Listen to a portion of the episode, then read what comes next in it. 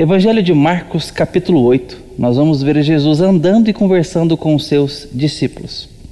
Nessa ocasião, ele faz uma pergunta que eu quero que você e eu imaginemos ele fazendo essa pergunta a nós. Ele então pergunta a Pedro e aos demais que estão ali: Quem eu sou? Quem vocês dizem que eu sou?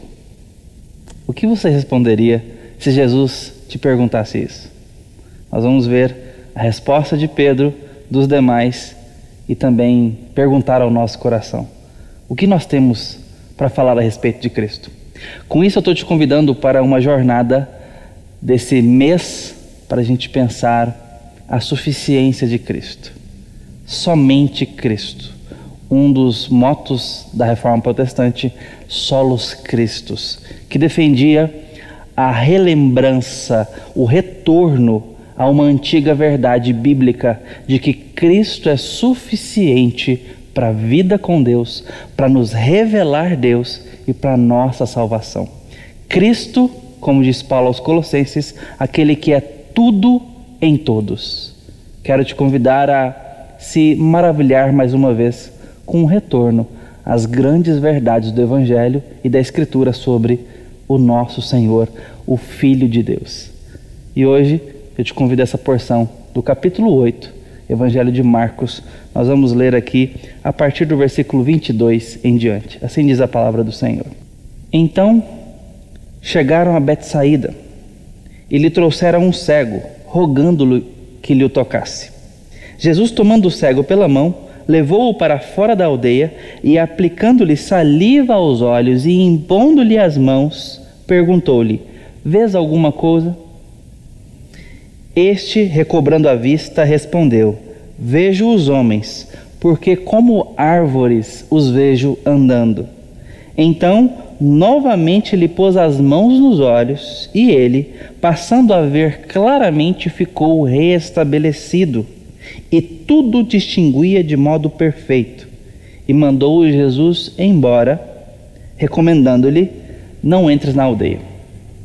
Então Jesus e seus discípulos partiram para as aldeias de Cesareia de Filipe e no caminho perguntou-lhes: Quem dizem os homens que sou eu?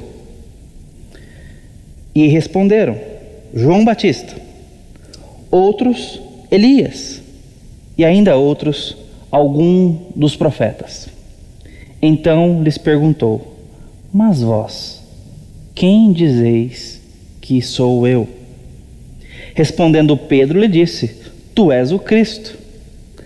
Advertiu Jesus a eles que a ninguém dissessem tal coisa a seu respeito.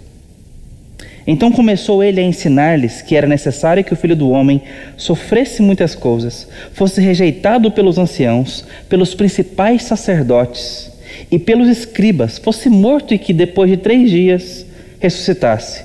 E isto ele expunha claramente. Mas Pedro, chamando-o à parte, começou a reprová-lo.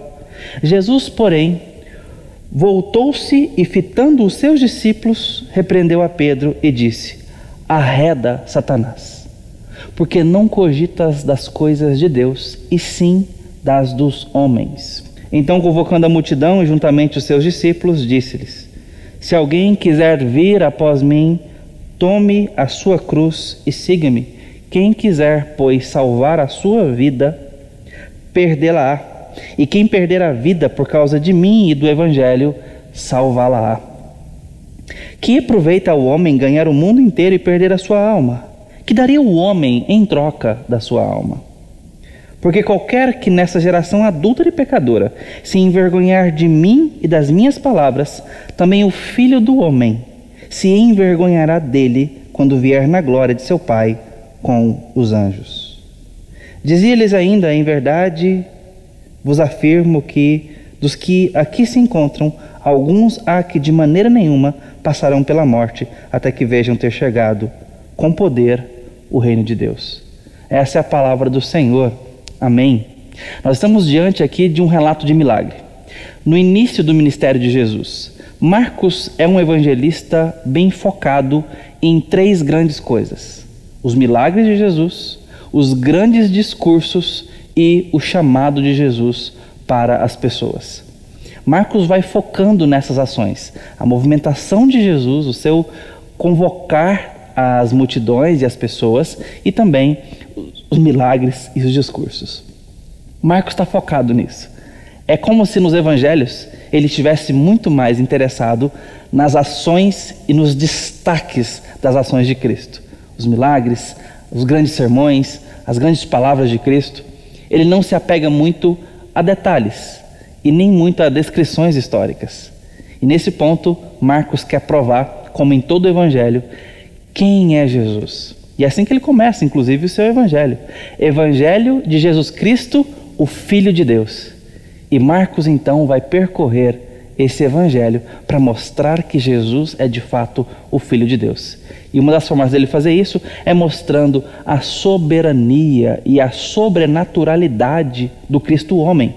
Esse que se encarnou, mas que age como Deus, porque é Deus, é o Filho de Deus. Então, aqui estão os seus milagres, e aqui estão as palavras, aqui estão as palavras do reino, os grandes ensinamentos desse Deus que visitou a humanidade. Marcos está focado nisso. E nesse texto ele vem nos responder esta questão: quem é esse Jesus?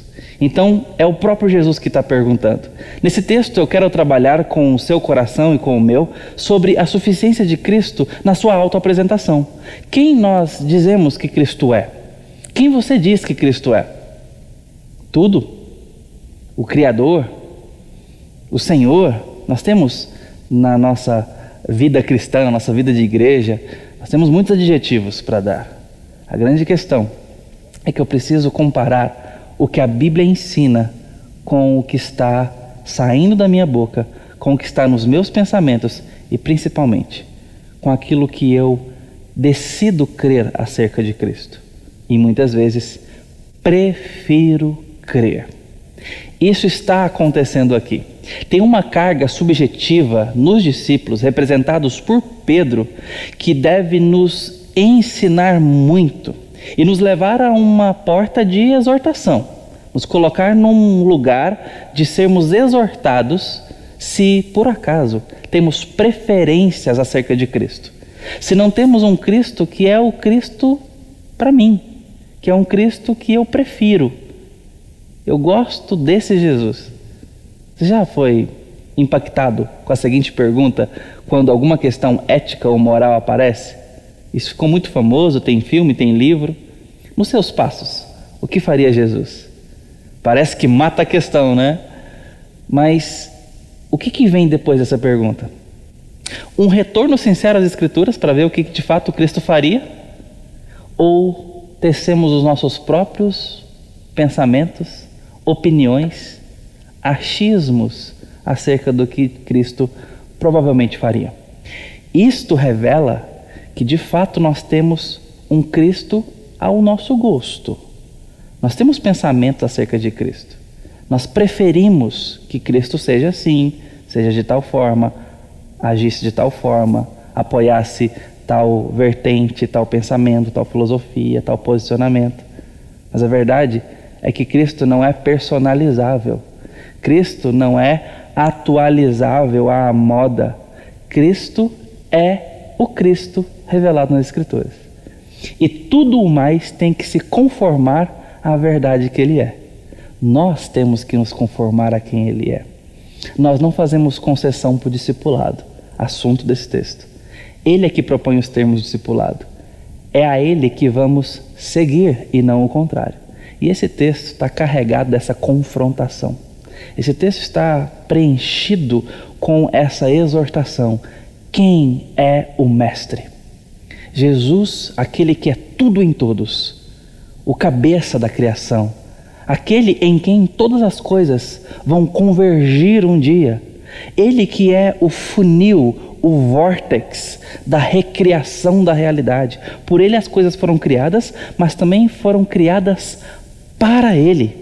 Ele é quem diz sobre todas as coisas, como bem disse Abraham Kuyper, o responsável pelo neocalvinismo, ou por trazer o, as verdades da graça do calvinismo para uma era um pouco mais contemporânea à nossa. Ele disse: Olha, não há pensamento nosso que seja hermeticamente fechado, isolado. Não há centímetro quadrado nesse universo sobre o qual Cristo não diga e não possa dizer: é meu.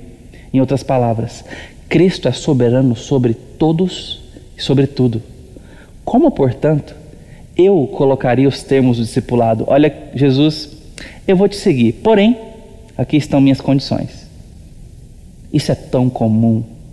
Gente, isso é tão comum que chega a ser normal.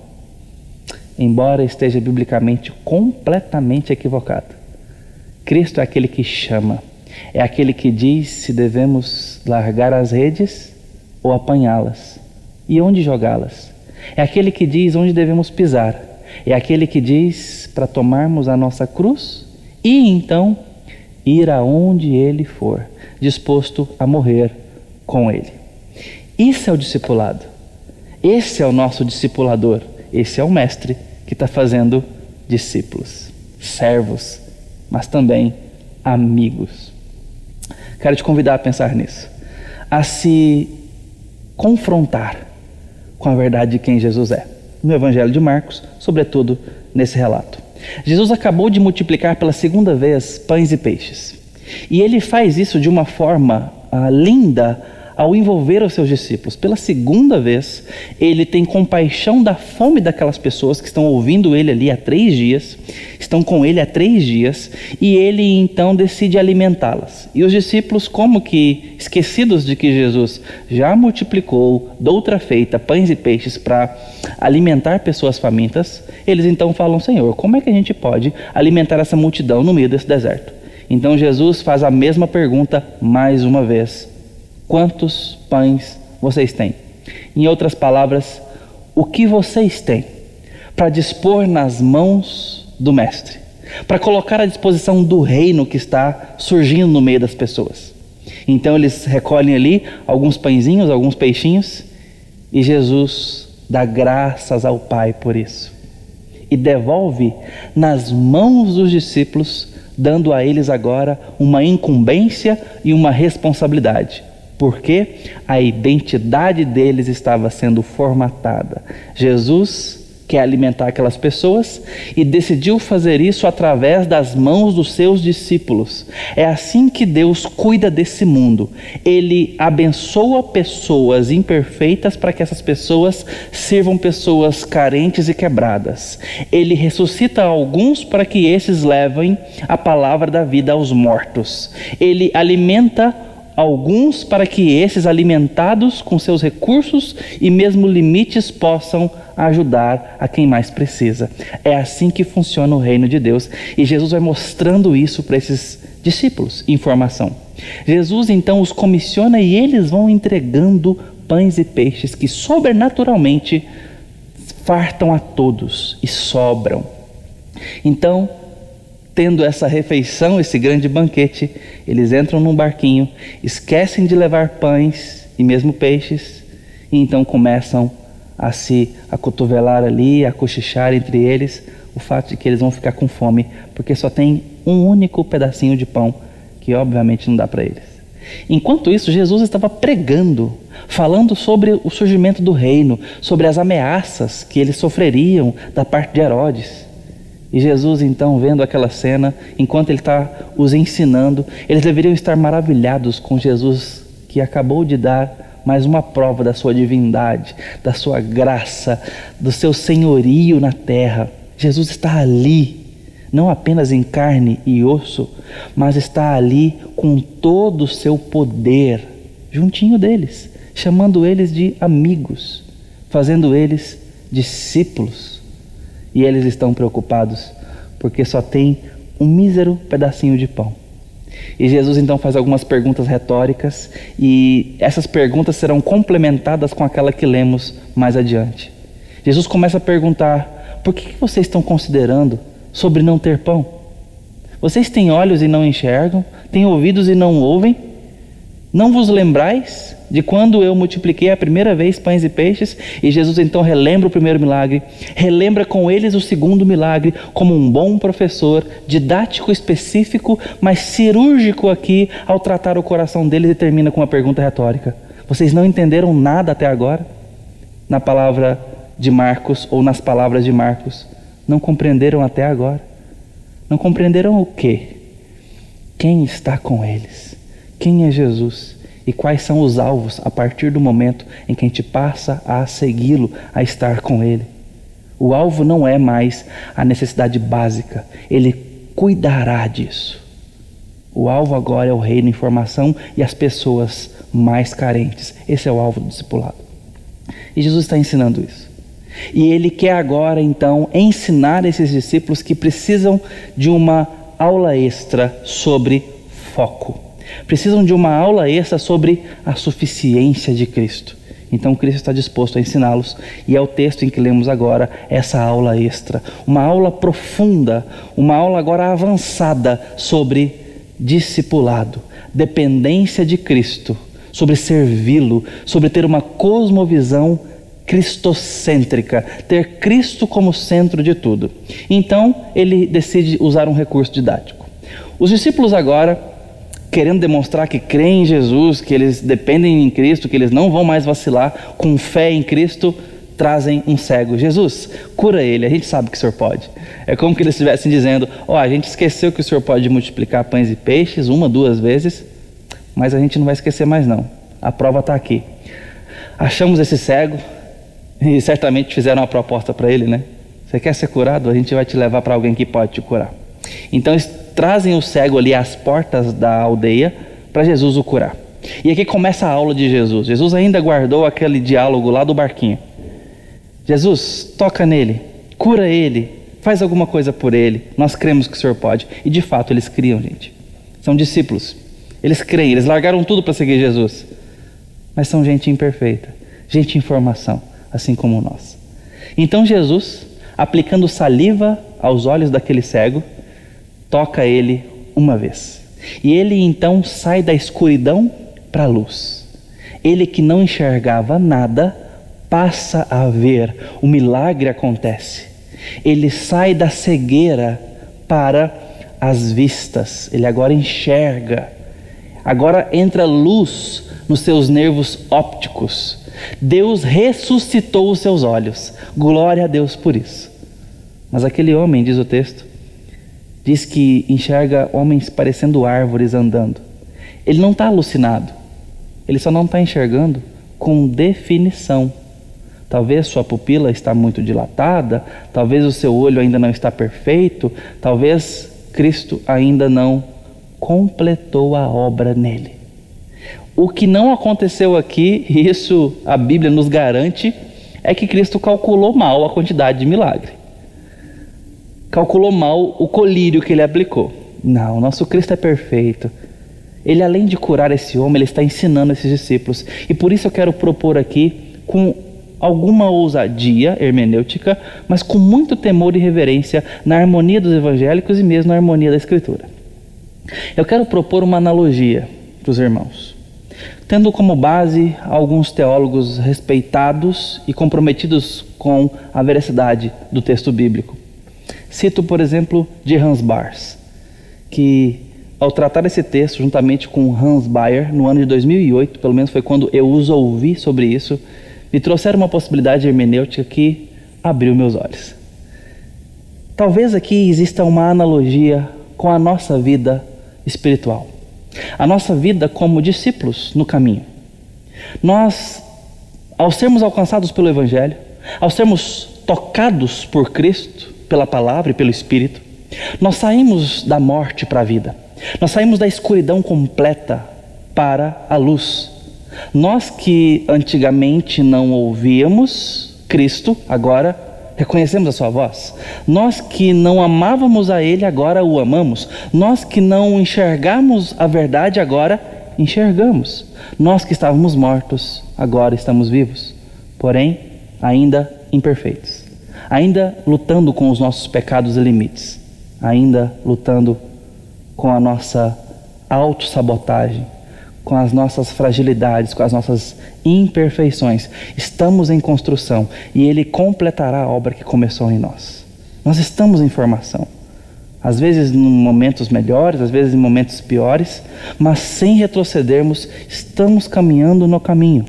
Essa é a nossa realidade como igreja militante, como igreja na terra, como igreja que está caminhando, avançando com o tempo, que Cristo está edificando, mas composta por pessoas que precisam ser ensinadas constantemente na palavra, ensinadas e guiadas à verdade pelo Espírito Santo constantemente. Nós precisamos ainda de muita exortação, precisamos ainda caminhar muito pertinho de Cristo, precisamos retornar eventualmente porque nos afastamos, precisamos voltar radicalmente porque nos desviamos, precisamos constantemente sermos lembrados do grande amor de Deus, do senhorio de Cristo, porque constantemente nos endurecemos, nos esfriamos e duvidamos. Essa é a nossa condição imperfeita como discípulos. Mas Ele nos chamou e continua a nos chamar. Então, talvez aqui eu tenha algum parâmetro analógico de comparação com a vida espiritual do discípulo. Jesus está curando aquele homem, mostrando a sua graça e o seu poder. Este é um alvo de Marcos, mostrar a autoridade de Cristo sobrenatural. Mas ao mesmo tempo, ele também quer chamar discípulos e mostrar que o reino acontece através dessa igreja nascente que está brotando. Então, ele também, nesta aula e nesse recurso didático de curar esse cego em duas etapas, talvez esteja ensinando esses homens que não basta apenas um toque. E, como eu disse, com muito temor e cuidado, isso não é um pano de fundo uh, alegórico para nossa interpretação. Mas o que talvez Cristo esteja ensinando para os discípulos, além de mostrar o seu poder, é que depois da nossa conversão, nós ainda continuamos precisando de Cristo, continuamos precisando dos toques de Cristo, da intervenção de Cristo, do seu direcionamento, da sua intervenção, da sua manifestação da sua orientação, tutela, ensino. E isso os discípulos estão aprendendo aqui. Um reforço disso é o que vem em seguida. Jesus então, de fato, toca mais uma vez e aquele homem passa a ver tudo claramente. Diz o texto que então agora ele distinguia de modo perfeito. Versículo 25. Ele agora passa a ver, Jesus completou a obra, mas discernimento chegou aos seus olhos. Não apenas a luz que lhe faltava chegou, mas agora o discernimento, a compreensão das coisas, ele discernia claramente. Esse homem curado sai de cena porque o foco ainda são os discípulos. Desde o capítulo anterior, o foco é o que Cristo quer ensinar para os discípulos.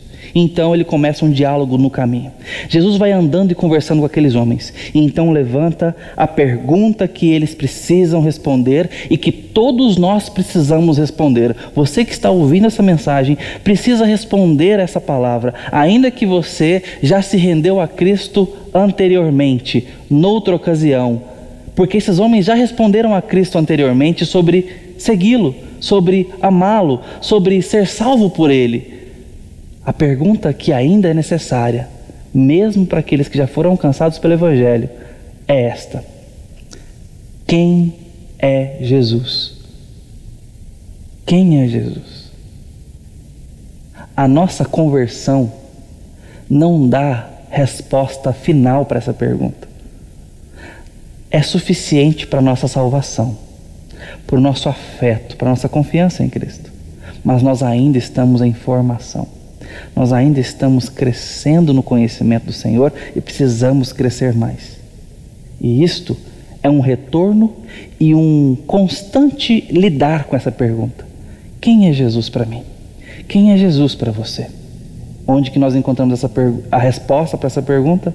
Não é consultando o nosso coração, não é consultando os nossos próprios pensamentos, mas confrontando o nosso coração e os nossos pensamentos com a palavra que revela quem esse Cristo é. Então Jesus faz essa pergunta para eles. Pedro, sempre o mais atirado, então responde, toma a liderança dos homens aqui, dos seus colegas, dizendo: Tu és o Cristo, ora. Porque eles estavam respondendo: Olha, alguns dizem que é Elias, talvez alguns dos profetas. Estão respondendo palavras que têm a ver com as manifestações do Antigo Testamento na intervenção de Deus no mundo, quando ele levantou profetas, quando ele levantou homens de Deus e até mesmo é, João Batista, que é mais contemporâneo a nós, estão te confundindo com esses homens. Aqueles discípulos sabiam da opinião dos outros, sabiam o que pensavam sobre Cristo, sabia da opinião popular. E pessoas tinham boas referências para falar sobre Cristo. Cristo estava ganhando fama naquele tempo. Mas é nesse momento em que Jesus faz a pergunta que ele quer realmente fazer: E vocês? O que, que vocês dizem? E é nesse momento que Pedro então toma um passo à frente e diz: Nós sabemos que o Senhor não é João Batista, não é Elias, não é nenhum dos profetas, o Senhor é, sobretudo, acima deles, o Cristo. O Senhor é o prometido em Davi porque essa palavra Cristo carregava um peso de Messias, carregava o peso daquele que é o prometido de Israel, carregava o peso daquele que é o enviado de Deus. Então ele responde: Tu és o Cristo. Ele acertou na mosca. Esta é a resposta. Ele é o Cristo o prometido de Israel, aquele que Deus falou através dos patriarcas, dos profetas, o Cordeiro de Deus que viria. Ali está o Cristo. Carrega todo esse peso nessa palavra, o Cristo. O problema é que Jesus responde a essa resposta. Olha, não falem para ninguém isto. É fato que a missão que ele vai comissionar estes e os demais discípulos, narrado em Atos, é: vocês vão para o mundo inteiro dizendo que eu sou o Cristo e façam discípulos de mim, façam discípulos que me sigam, que creiam que eu sou o Cristo. Essa é a grande comissão, essa é a ordem dele, e ele mesmo vai ainda falar muito sobre ele ser o Cristo. Esse Jesus vai entrar em sinagogas logo posteriormente, mostrando que ele é o Cristo revelado nos profetas, na Escritura. Por que, que ele diz isso a esses homens? Porque Cristo está entendendo que eles precisam saber que Cristo é esse. E não pode ser um Cristo personalizado à sua preferência. E isso estava acontecendo, pelo menos na mente de Pedro que toma a dianteira da resposta. Tu és o Cristo. Mas que Cristo, Pedro? Um Cristo de acordo com quem? Com a palavra? Com Ele? Ou um Cristo de acordo com você e a sua preferência? Esta é a grande questão. Se nós temos crido em Deus, conforme as Escrituras, se nós temos seguido a Cristo conforme as Escrituras, conforme a palavra de Deus, ou se nós temos crido num Cristo que preferimos crer. O que prova que Pedro ama Jesus, mas não o aceita ainda como ele é, e não está tão disposto a aceitar o que vem de Cristo do jeito que vem, são os versos seguintes. Porque Jesus então entendendo que precisa ensinar ao coração daqueles homens. Como eu disse, Jesus está numa aula magna sobre ele mesmo, sobre a suficiência de Cristo aos seus discípulos. Ele está formando seus discípulos e esse é o pilar da sua formação. Quem é Cristo e a suficiência de Cristo para a nossa vida. Então, ele começa a explicar claramente. É interessante que o texto coloca essa expressão, e isto lhes expunha claramente. Começou a ensinar-lhes que era necessário que o filho do homem sofresse, padecesse, fosse então açoitado, sofresse muitas coisas com rejeição nas mãos dos anciãos, das forças sacerdotais, dos escribas, das autoridades, inclusive chegasse a ser morto e depois disso vindo a ressurreição após três dias. E o texto diz então essa expressão: Jesus fala isso com toda a clareza possível, era para não ter dúvida. Isso aqui não é parábola que precisava de explicação, isso aqui não é uma poesia que cabia grandes interpretações, isso aqui era um relato. É isso que vai acontecer. Eu estou lhes revelando a minha missão, o que eu vim fazer e como eu vou fazer. Isto lhes expunha claramente. Eles entenderam. Mas o que acontece depois prova aquele ponto. Pedro tem preferências para Jesus. Pedro tem uma agenda para Jesus. Chamando Jesus à parte, começou a reprová-lo. O aluno toma o professor pela mão e diz: Professor, não gostei da aula, o senhor está equivocado. O discípulo toma o mestre e pede a batuta. É nesse momento que Pedro mostra que tem preferências para Cristo, que Pedro tem um plano para Cristo, uma agenda pessoal para o Senhor. Entenda o pano de fundo de Pedro. Pedro é um judeu. Os judeus sofreram muito em toda a sua saga histórica. Vamos colocar desde a saída do Egito, desde o Egito e a saída do Egito, eles estão sofrendo como nação. Eles não têm lugar, eles não têm direitos, eles estão sofrendo na mão de grandes potências, na mão de outras lideranças. Estão humilhados historicamente. Nós estamos aqui justamente no começo uh, de uma era pós o tempo interbíblico, que dura ali mais de 400 anos. E nesse tempo você tem a revolta dos Macabeus, por exemplo, que é uma facção judaica que se rebela de forma militante contra as forças ali romanas que estão saqueando a moral, saqueando a dignidade, estão oprimindo de forma brutal, inclusive, aspectos religiosos dos judeus. Eles foram humilhados de formas múltiplas, de formas complexas. Chegaram a sacrificar uma porca dentro ali do, do templo isso aconteceu nesse tempo interbíblico, o que provocou ainda uma incitação grande à revolta dos macabeus. Nesse tempo é que surge, por exemplo, reformas espirituais fortes. Os fariseus surgem nesse tempo como uma força de reforma espiritual para voltar à palavra, porque o povo estava tão decadente, com a moral tão baixa, com uma espiritualidade tão fria e arrasada por conta da humilhação histórica, que eles então tiveram até na força farisaica um retorno à espiritualidade. A gente sabe que os fariseus vão se desvirtuar com o tempo, vão mergulhar no legalismo e então aquela reforma espiritual vai se desfazer, ela vai sobrar para o Novo Testamento como apenas moral e legalismo e não mais como uma espiritualidade, uma piedade é, voltada para o Senhor nas Escrituras, de tal forma que eles não conseguem ver Cristo na palavra. Pedro faz parte dessa transição. Ele está aqui como alguém que herda esse senso e essa sede por justiça. Agora o libertador chegou, o grande rei que deveria assumir o trono de Davi, aquele a quem Davi apenas apontava, aquele que Davi e Salomão eram apenas sombras, aquele que Moisés era um prenúncio. Ele chegou, o verdadeiro templo, o tabernáculo de Deus com os homens. O Cristo chegou, o nosso Rei, o Rei dos judeus, aquele que vai trazer a nossa liberdade e nos libertar e colocar o reino dos céus na terra. Essa era a expectativa de Pedro, bem como certamente de todos os judeus que aguardavam o Cristo. Um Cristo que chegaria com um cetro, a Cristo que chegaria com uma força militar dos céus para tomar o direito do povo dele e lhes assentar na terra, para colocá-los bem firmados, afirmados, declarados, empoderados. Mas não.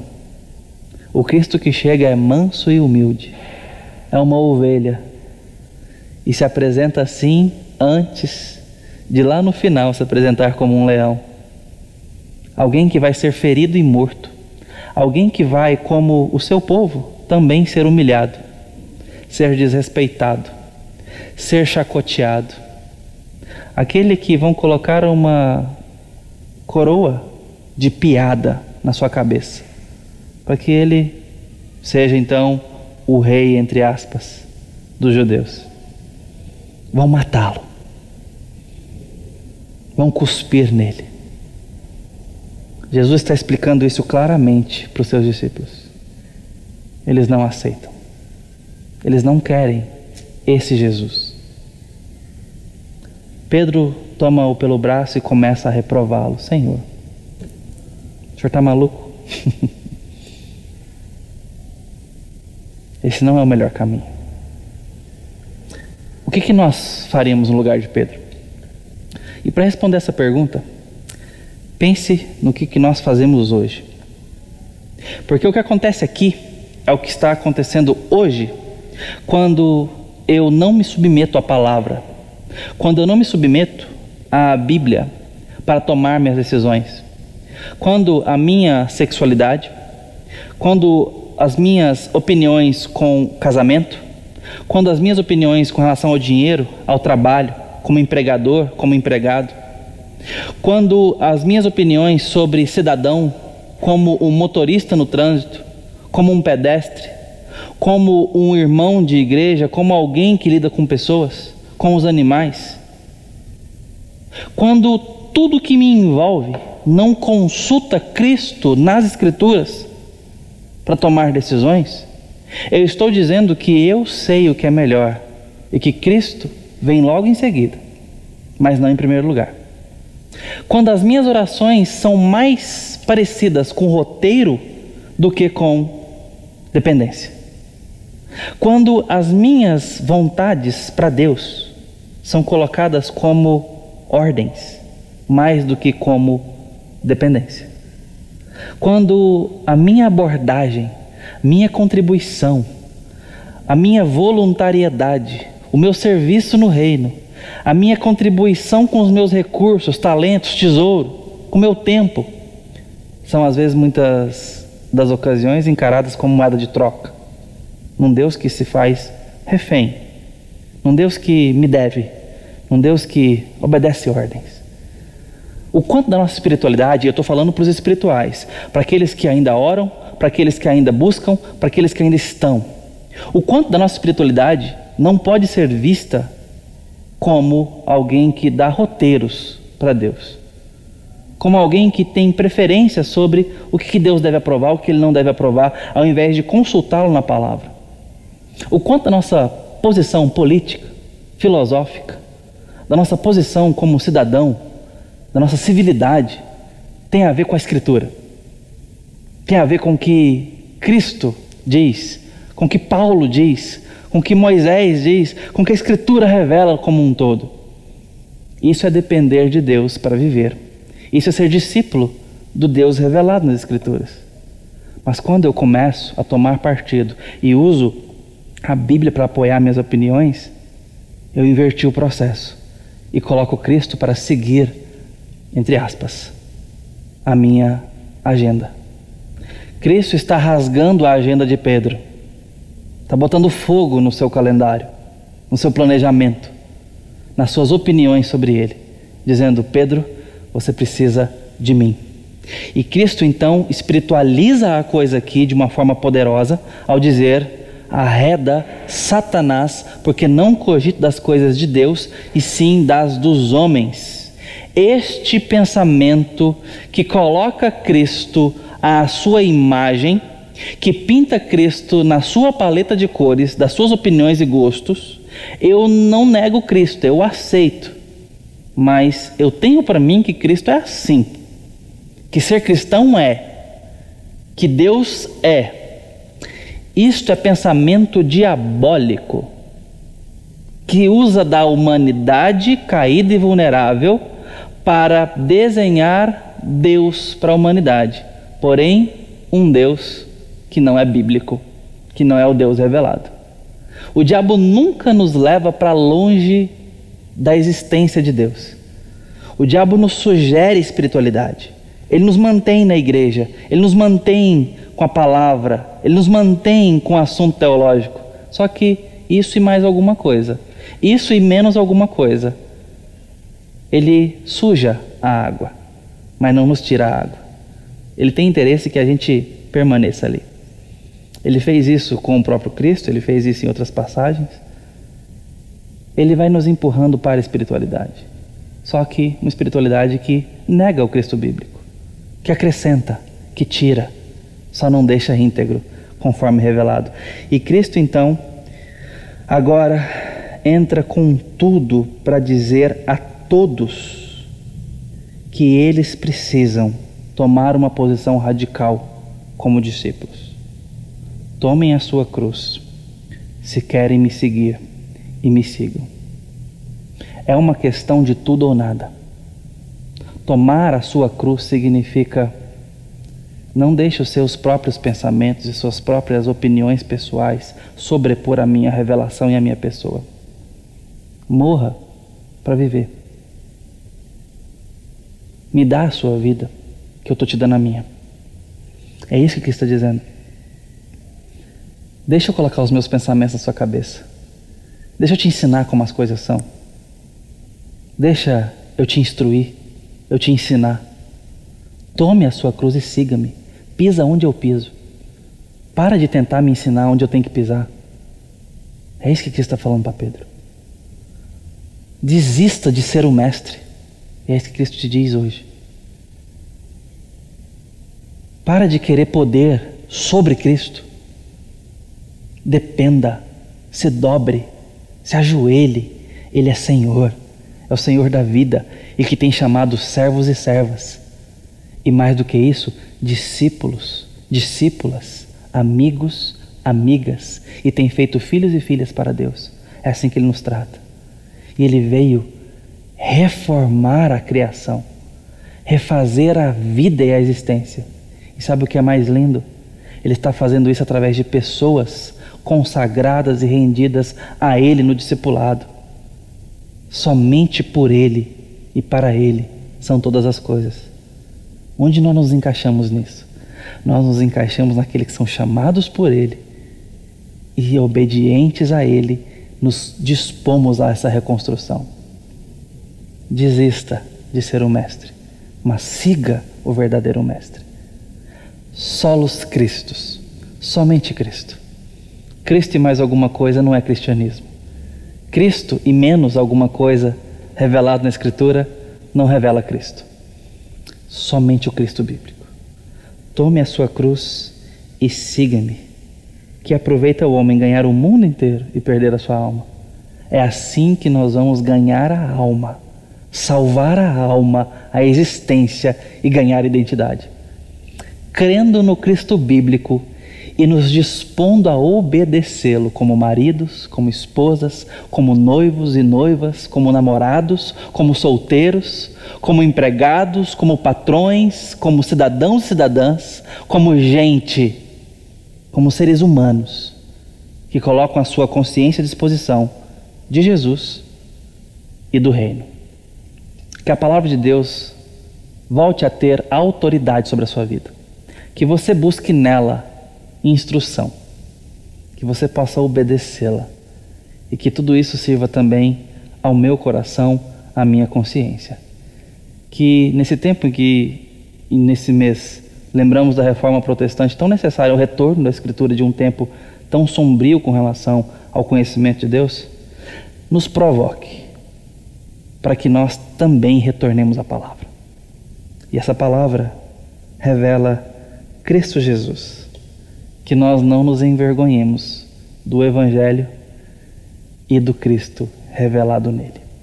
Que Deus abençoe a sua vida.